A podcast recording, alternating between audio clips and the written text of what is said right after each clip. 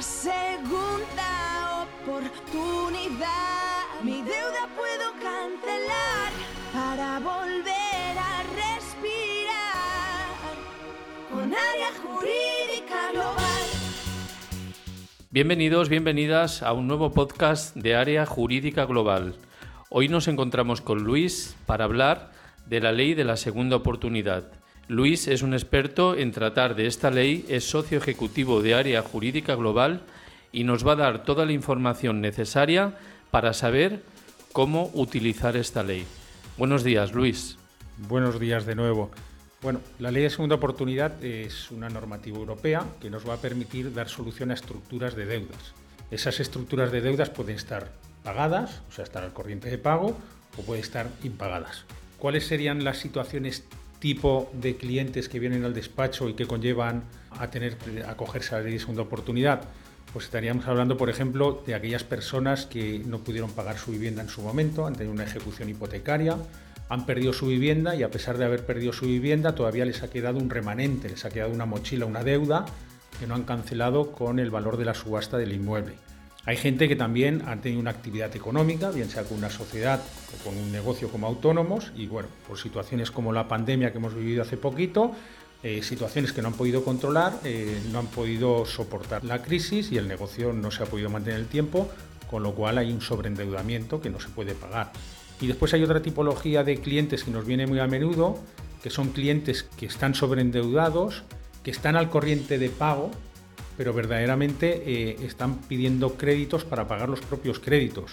Es una situación un poquito atípica en la cual estás buscando una solución para hacer una unificación de las deudas, con lo cual estás haciendo un acto de supervivencia, estás pidiendo créditos para pagar los propios créditos. ¿Cómo nos damos cuenta de esa situación?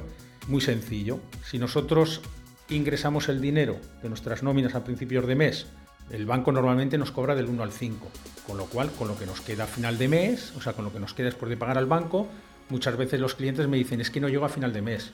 Luis, es que he pagado al banco y el día 5 me quedan 200 euros. Claro, estoy en la obligación de pedir un crédito a una entidad para poder comer. Claro, esto nos ocurre porque nos han enseñado culturalmente que cuando tenemos un ingreso, lo primero que hacemos es pagar al banco.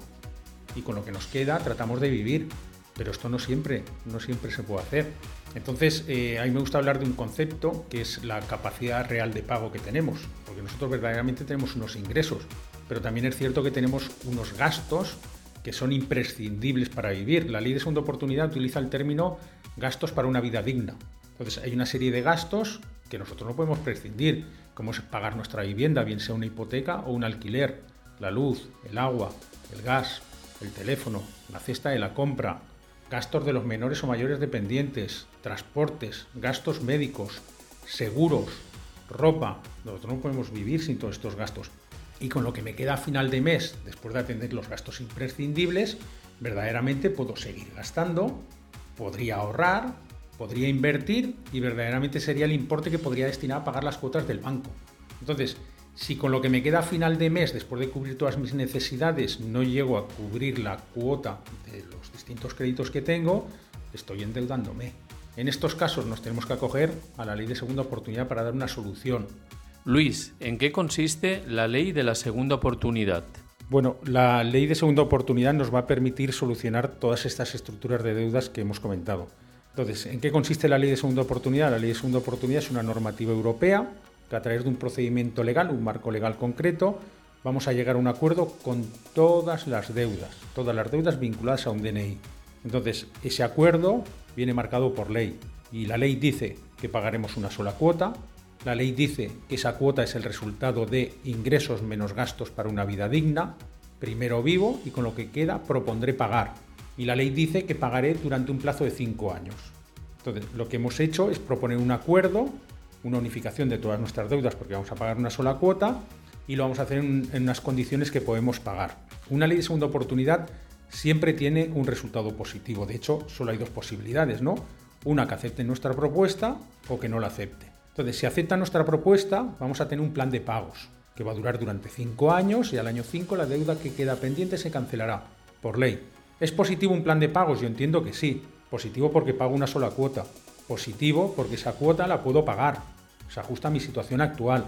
y positivo porque como pago cinco años, al final he terminado pagando mucho menos dinero del que debo. ¿Y qué ocurre si no están de acuerdo los acreedores? Pues que la deuda se cancela directamente. Si no hay acuerdo, se cancela directamente la deuda. Entonces, a nivel técnico, tenemos que valorar dos aspectos, básicamente. Después hay que analizar también que puede haber avalistas, habría que ver la situación de los avalistas. Entonces, igual que damos solución a toda nuestra estructura de deudas, ponemos nuestro patrimonio a disposición del procedimiento. Entonces hay que valorar en cada caso las situaciones de las viviendas, las situaciones de los coches, que son los activos que normalmente cualquier estructura familiar o cualquier empresa tiene. Entonces, otro punto técnico que tenemos que valorar es que la deuda con la administración pública tiene un carácter privilegiado. ¿Eso qué quiere decir? Que vamos a hacer un plan de pagos especial con ellos. Vamos a llegar a un acuerdo en las mismas condiciones. Vamos a pagar una sola cuota por toda la deuda que tengamos con la administración pública. Normalmente suele ser Hacienda o Tesorería General de la Seguridad Social, ambas en su unidad de recaudación y ese acuerdo pasa por pagar una sola cuota. Esa cuota se va a ajustar a lo que realmente podemos pagar y durante un plazo de cinco años. Al año 5 esa deuda quedará cancelada. ¿Y por qué tenemos que hacer un plan de pagos especial con la Administración? Porque normalmente hay que hacer un acuerdo con el 70% de las deudas para que exista un plan de pagos. Entonces la administración pública no necesita llegar a un acuerdo con todos los demás, con ellos siempre hay que hacer un acuerdo. Entonces, ¿podemos cancelar una deuda con la administración pública? Sí, las deudas con la administración pública se cancelan dentro de una ley de segunda oportunidad y se van a cancelar con un plan de pagos cuyas condiciones son mucho mejores que las que podemos conseguir en un aplazamiento con una negociación con la propia administración pública. Con lo cual, si tengo deudas con la administración pública, ¿la solución pasa por una ley de segunda oportunidad? Sí, la voy a pagar en cinco años y voy a terminar pagando mucho menos dinero del que debo. Entonces, eh, si te parece, ahora podemos explicar un poquito las fases, ¿no? porque nos hemos centrado en, la solución. ¿no? La solución de la ley de segunda oportunidad siempre es positiva. O tengo un plan de pagos, que es positivo, o una cancelación directa, que es más que positivo, es un resultado excelente, ¿no? extraordinario. Entonces, a día de hoy, para el trámite, tenemos dos fases muy claras. Hay una fase extrajudicial y hay una fase judicial.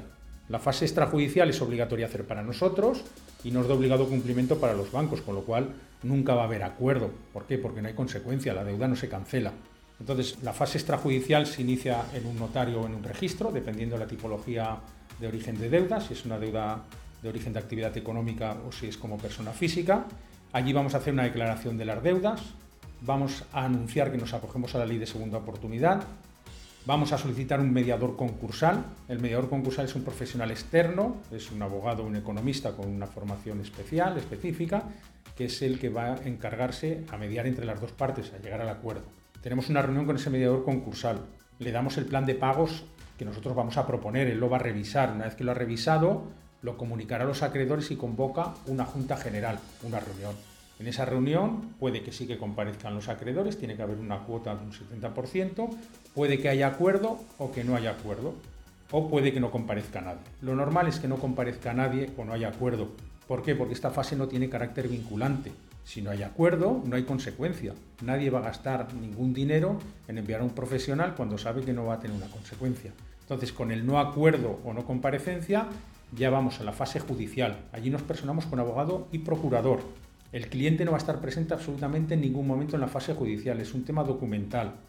El cliente estará presente en la firma del notario del registro, en la reunión con el mediador concursal y en la Junta General de Acreedores siempre va a haber un abogado de área jurídica global por si hubiera cualquier tipo de duda o aclaración. Entonces, en la fase judicial se analiza la, documentación, se analiza el plan de pagos y si no hay deuda con la administración pública, o hay un plan de pagos o cancelación directa. Lo normal, cancelación directa de la deuda. Y si hay deuda con la administración pública, lo que vamos a formalizar es un plan de pagos con la administración pública. En la fase judicial, si hubiera embargos, los paralizamos y en esto consistiría un poquito la ley de segunda oportunidad. Evidentemente, cuando tengamos una estructura de deudas que no podemos pagar, la solución no pasa por seguir endeudándonos. Esa solución es una solución de supervivencia. Llegará un momento en que no nos darán más crédito y en caeremos en el listado de morosidad. Una vez que entremos en el listado de morosidad, ya nadie nos concederá ningún crédito, con lo cual toda nuestra estructura se, se viene abajo, no podremos pagar. La solución cuando hay una estructura de deudas cuyas cuotas son muy elevadas, y no podemos pagar, nuestra capacidad real de pago con lo que nos queda después de vivir no llegamos, pasa por una ley de segunda oportunidad. Llegar a un acuerdo con ellos, pero en las condiciones que marca la ley, en las condiciones ventajosas para nosotros. Vale, Luis, pues muchísimas gracias y por finalizar, pues decir que nos contacten eh, a nuestro teléfono 900 entrando en la web de Área Jurídica Global. Muchísimas gracias, Luis. Hasta el próximo podcast. Gracias a vosotros.